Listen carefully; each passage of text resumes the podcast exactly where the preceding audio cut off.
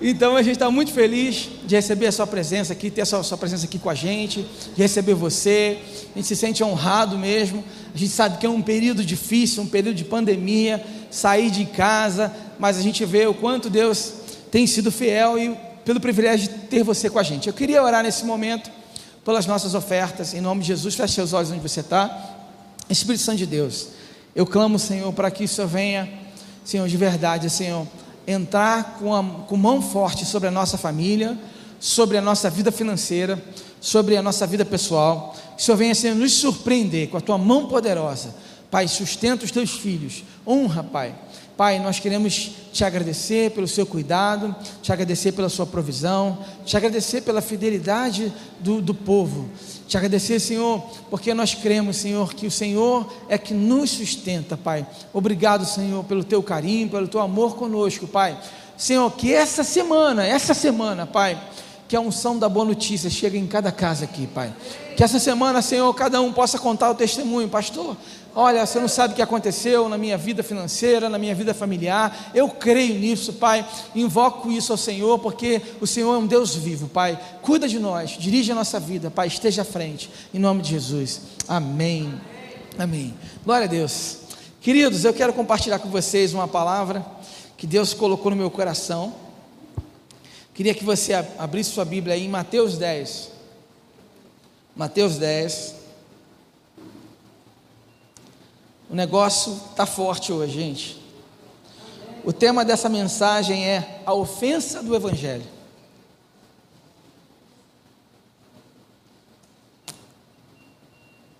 Mateus 10, a ofensa do Evangelho. Mateus 10.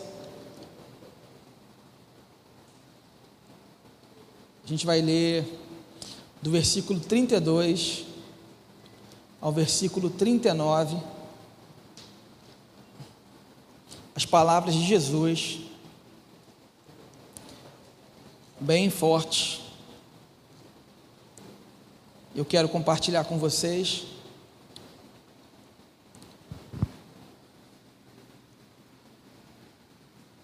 Amém? amém?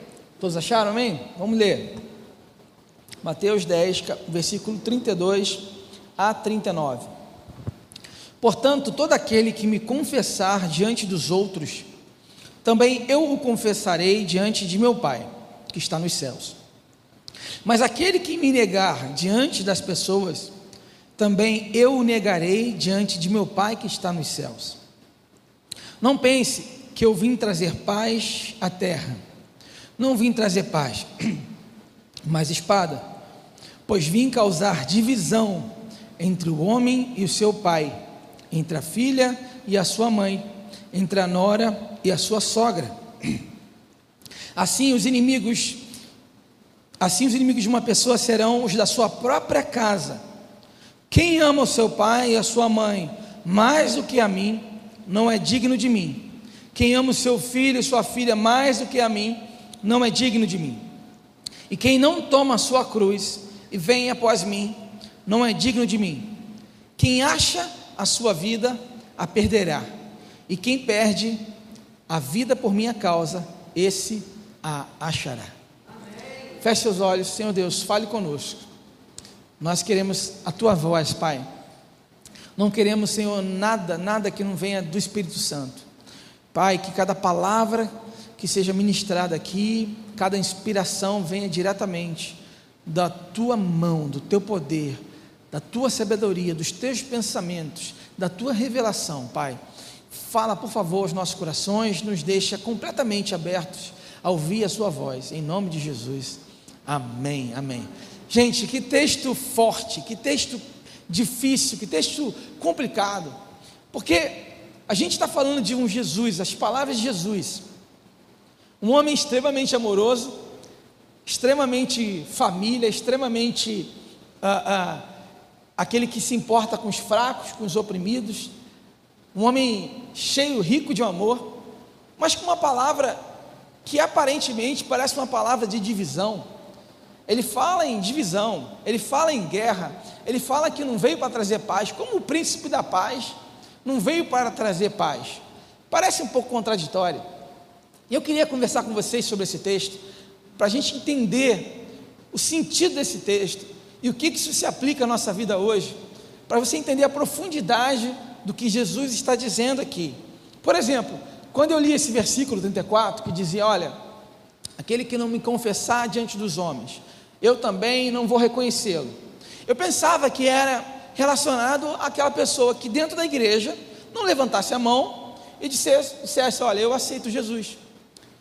A minha cabeça, confessar a Jesus era simplesmente chegar à igreja, ir à frente e falar: Eu reconheço Jesus como meu Senhor. E todos aqui que são cristãos já passaram por isso, não é verdade? De alguma forma já viveram essa experiência aqui na igreja ou em outra igreja.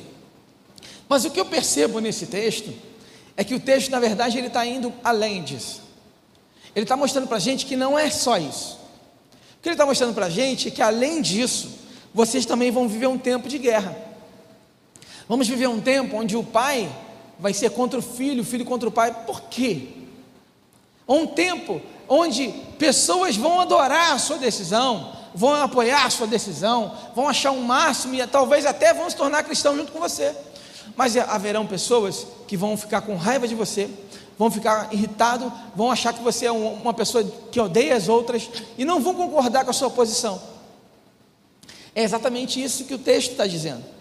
Exatamente isso que ele expressa. Enquanto Estevão pregava, queridos, a Bíblia diz, em Atos 7, capítulo, versículo 54, diz assim: enquanto Estevão pregava, eles ouviram que Estevão pregava com o coração cheio de raiva e rangiam os dentes. Você pode imaginar uma pessoa com tanta raiva rangendo os dentes assim?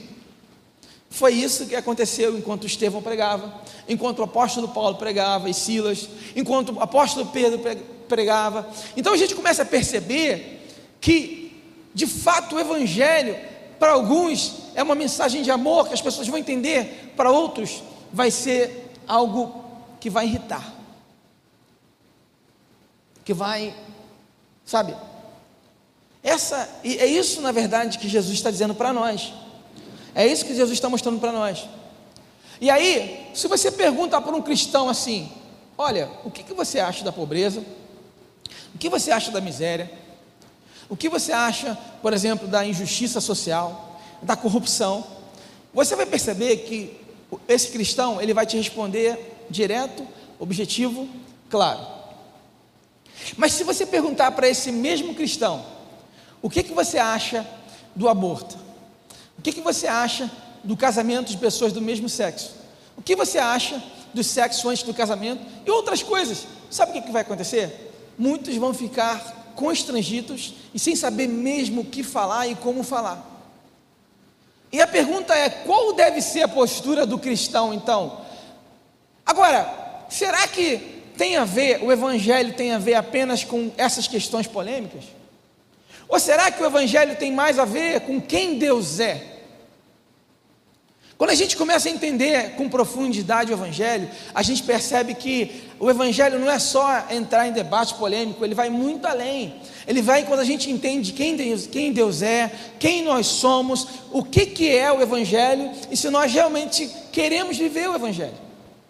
Isso que o texto mostra para a gente. Então eu queria conversar com vocês hoje sobre o que é o Evangelho de forma prática, de forma objetiva e de forma amorosa no Senhor, para a gente entender isso em Deus. Primeiro, o Evangelho é crer no Criador. O tema dessa mensagem é a ofensa do Evangelho. Por quê? Porque muita gente se sente ofendida quando a gente fala do Evangelho. Então, olha só, versículo 32 e 33 diz assim: Portanto, todo aquele que me confessar diante dos outros, também eu o confessarei diante do meu Pai que está nos céus mas aquele que me negar diante dos outros, também eu o negarei diante do meu Pai que está nos céus.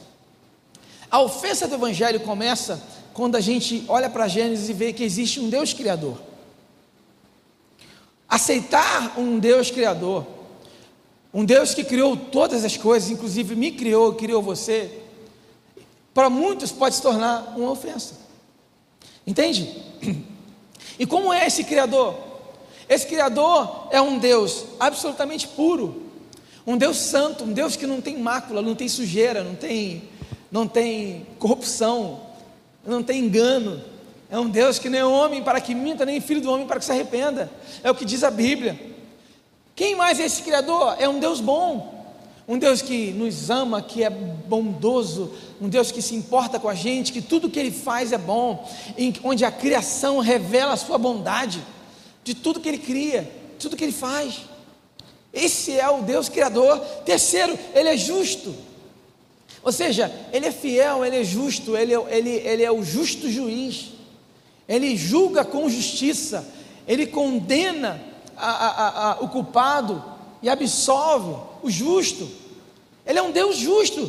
Por que, é importante eu falar isso, gente? Porque a sua crença em Deus está totalmente atrelado à maneira como você o enxerga. Porque se você não tem essa, esses pilares, esses fundamentos de quem Deus é, possivelmente você não vai conseguir acreditar ou até seguir algumas coisas que Ele nos orienta. Estão entendendo, amém? amém? Então, Ele é justo, Ele é bom, Ele é puro, Ele é um Deus de graça. O que isso significa? Que as misericórdias dele se renovam a cada manhã. Que Ele é capaz de se importar mesmo com os perdidos, mesmo com aquele que está com a vida errada, com aquele que comete pecado, porque ele se importa, ele é misericordioso e as misericórdias dele duram para sempre. Agora, como Deus é nosso Criador, então nós pertencemos a Ele, ok? Ah, isso quer dizer que o autor da criação, Ele é o nosso dono. Nós fomos criados para a glória dEle. Nós fomos criados para desfrutar da Sua bondade e do Seu amor. Nós fomos criados para viver em relacionamento com Ele e desfrutar dessa aliança dele conosco. Agora, pense comigo, gente. Como que eu vou dizer para uma pessoa que hoje existe, né? Como que eu vou dizer para ela que Deus é que sustenta todas as coisas, que Deus é que governa todas as coisas e que nós devemos reconhecer que Ele é o nosso Criador, que Ele é o dom de tudo e que um dia Ele julgará a nós e nos, ah, nos colocará ou no céu ou no inferno, sem que isso seja uma ofensa para alguém. Pensa comigo. A gente começa a perceber que o Evangelho é muito profundo. Então, segundo ponto, o que, que é o Evangelho?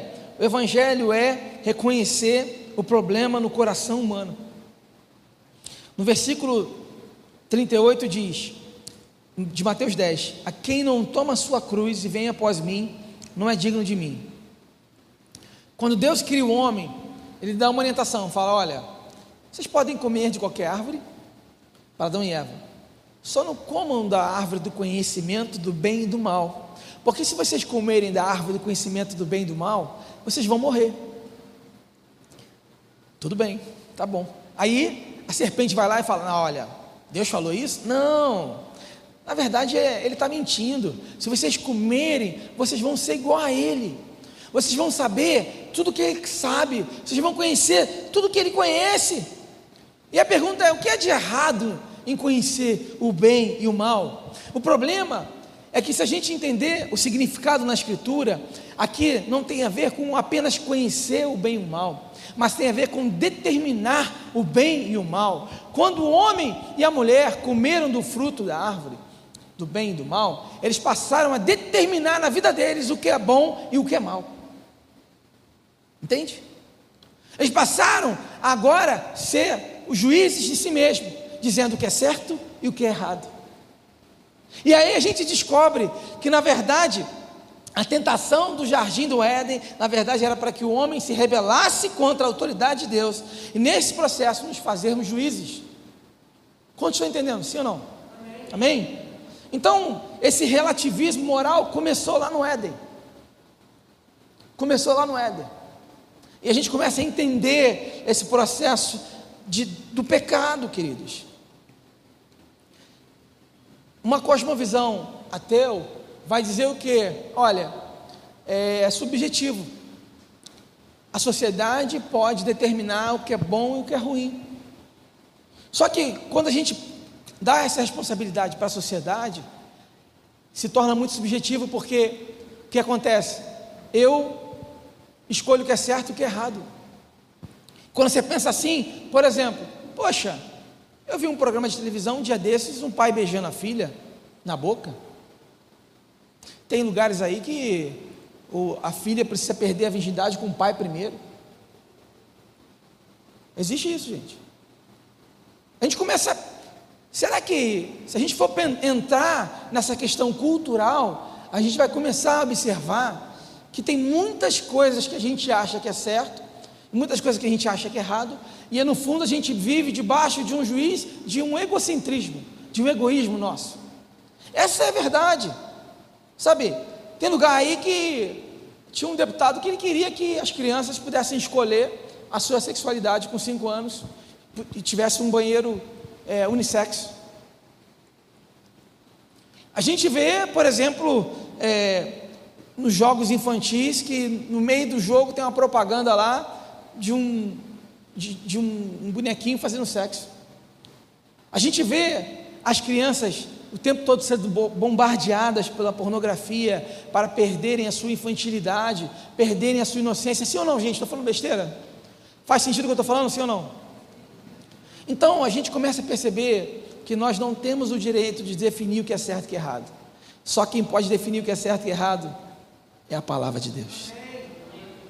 Por quê? Porque isso aqui é o que nos vai, vai nos tornar verdadeiramente felizes, verdadeiramente em paz. Então, terceiro ponto, o Evangelho é amar a Jesus mais do que qualquer coisa.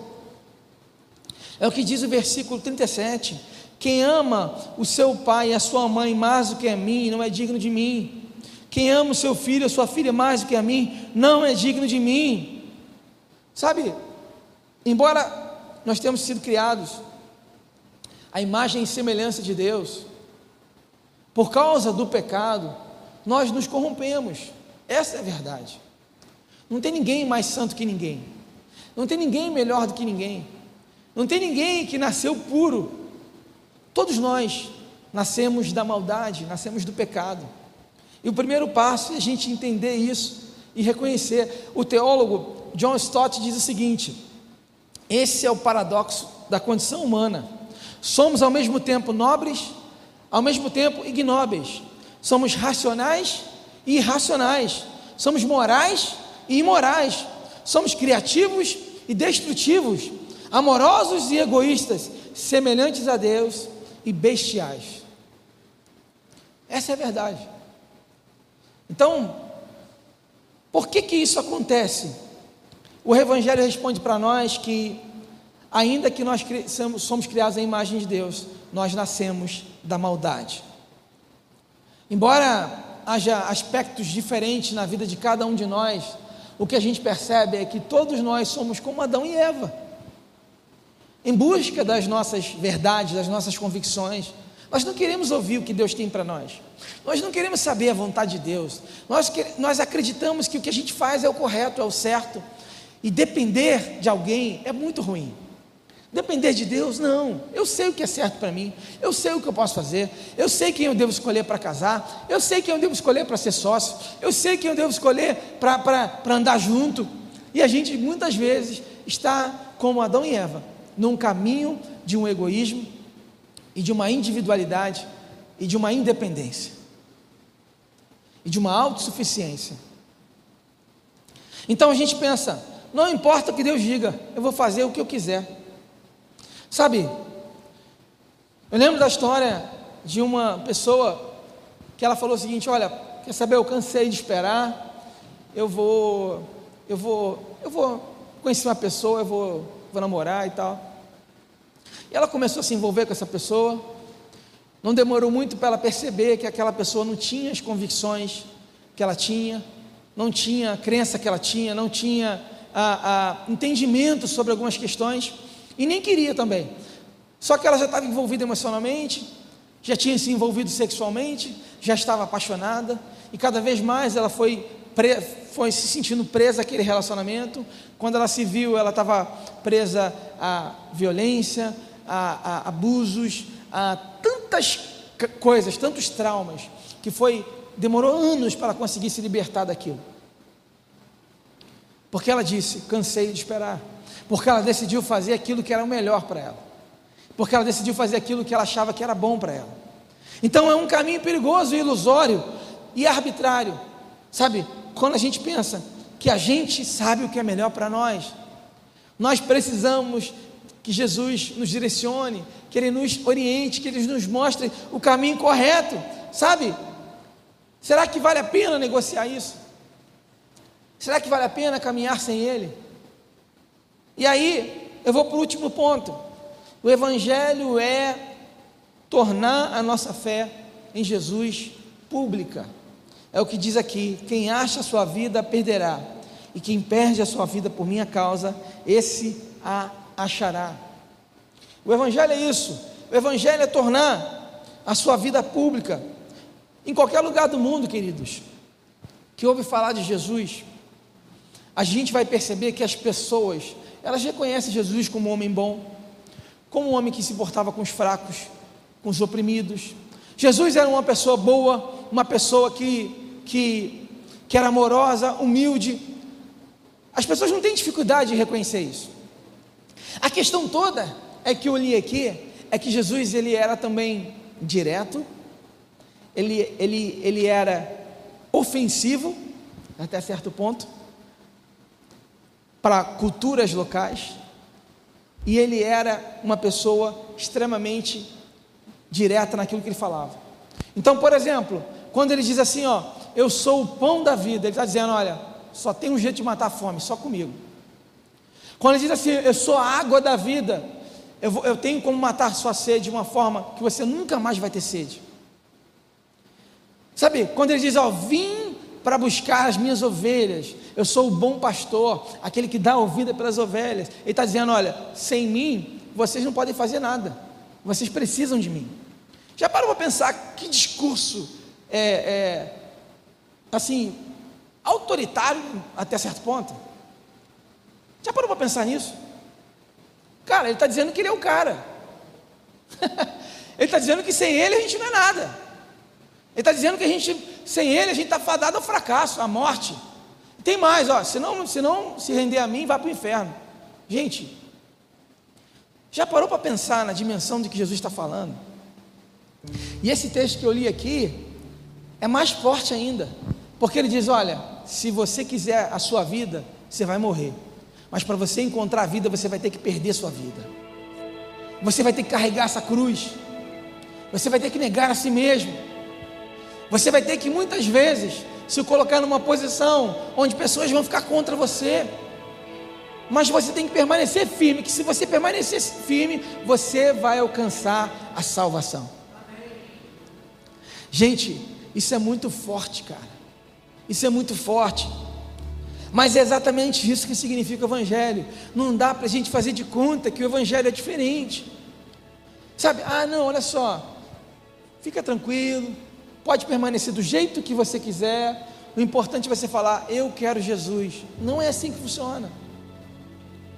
Eu queria muito falar isso, mas não é. A verdade é que quando você fala assim, eu quero Jesus, eu reconheço Jesus como meu Salvador, primeiro você vai ter que reconhecer que você é um pecador, assim como eu. Você vai ter que reconhecer que você já pecou, peca e que por isso você precisa do perdão dele. E o que a gente aprende nesse texto? Eu falei que Deus era justo, não falei?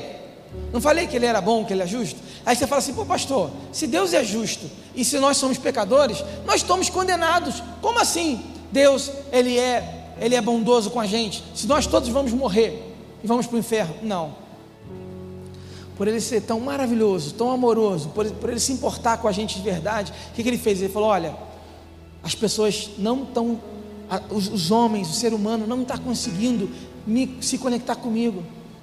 Eu vou ter que me sacrificar. Filho, vai lá embaixo. Você vai ser o cordeiro que vai morrer em favor de toda a humanidade. Filho, eu vou te enviar, filho. Vai ser muito difícil para mim porque eu te amo muito. Vai ser difícil para mim ver você sofrendo. Vai ser difícil para mim ver você apanhando, sendo cuspido, sendo maltratado. Vai ser difícil para mim ver as pessoas virarem as costas para você. Mas essa é a única maneira de poder alcançar toda a humanidade. Então, ao mesmo tempo que o Evangelho pode se tornar uma ofensa para alguns, o Evangelho é a maior história de amor que alguém já pôde enxergar. É a maior história de renúncia que alguém já pode trilhar. É a maior história de entrega que alguém já pode fazer, queridos. Jesus nos ama tanto, tanto, tanto, que ele falou assim: Olha, eu vou me sacrificar por vocês, eu não vou deixar de fazer isso. Tem um momento que ele está tão mal, tão mal, que ele sua sangue, sabe? Mas ele fala: Olha, eu não vou deixar de fazer, eu não vou deixar de tomar esse cálice amargo, eu vou fazer isso por amor a vocês, mesmo no momento em que o povo o crucificou, queridos, quem crucificou Jesus não foi Pilatos, foi o povo, o povo falou: crucifica ele, crucifica ele. Tinha um bandido que não valia nada, todo mundo sabia que o cara era cem mil vezes pior, tinha nada de bom, mas preferiram soltar ele para poder matar Jesus. Imagina para esse homem, 100% homem, 100% Deus, divino, receber aquela punição sem ter cometido um pecado. Só tem uma explicação: somente por um amor incondicional. Ele nos ama incondicionalmente, querido. Então não importa o que você pecou ou deixou de pecar, o que importa é que a partir de hoje, se você reconhece Ele como Jesus da sua vida, como Senhor da sua vida, se você reconhece Ele como seu Criador, se você reconhecer Ele como Deus, como Senhor, como Juiz, como Salvador, você hoje pode encontrar a paz que excede todo entendimento. Você hoje pode encontrar a vida eterna. Você hoje pode encontrar justiça na sua vida. Uma justiça que vem de Deus. Não adianta mais ficar dando cabeçada, lutar sozinho, guerrear sozinho. Não adianta mais a gente querer tomar decisões que depois a gente se arrepende, depois a gente se frustra. Relacionamentos que nos levam para o buraco, pensamentos que nos levam para a morte. Ei, é a hora de você decidir caminhar com Ele. O convite de Deus para mim e para você é que a gente se renda a Ele. Para finalizar, eu quero contar a história que David Platt, que é líder da Junta de Missões Internacionais, contou no seu livro Contra a Cultura.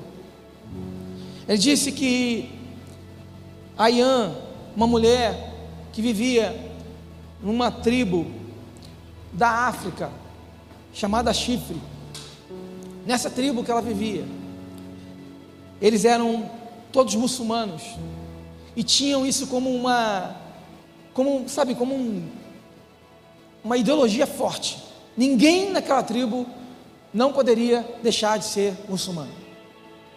Tinham isso no islamismo forte. E aí ela conheceu um cristão. E esse cristão começou a falar com ela. E ela, ela pensou: olha, se eu me tornar um cristão, se eu começar a pensar em me tornar um cristão, eu tenho certeza que a minha família vai me matar que os amigos próximos vão me matar, literalmente, vão pegar uma faca e vão me matar. Então, ela não resistiu, através do poder do Evangelho, da palavra de Jesus, através dessa semente plantada no coração dela, ela falou: vale a pena pagar o preço, vale a pena eu renunciar a essa vida, vale a pena eu amar Jesus, vale a pena. Sabe o que ela fez? Ela aceitou Jesus. Ela decidiu, cara, encontrar Jesus. E ela sabia que ela ia morrer. Ela sabia que ela ia morrer. E o que, que ela fez? Ela fugiu daquele lugar. E ela decidiu para uma outra aldeia ali na região e começou a pregar para todo o seu povo ali. E ela disse o seguinte: Olha, eu amo o meu povo e quero fazer tudo o que for possível para dar a eles a chance de conhecer Jesus e de saber o quanto Ele o ama. Meu Deus, gente, que coragem, que amor, que entrega. O Evangelho, desculpe, o Evangelho não é nada diferente disso. Ser cristão é se colocar à disposição para morrer por Cristo.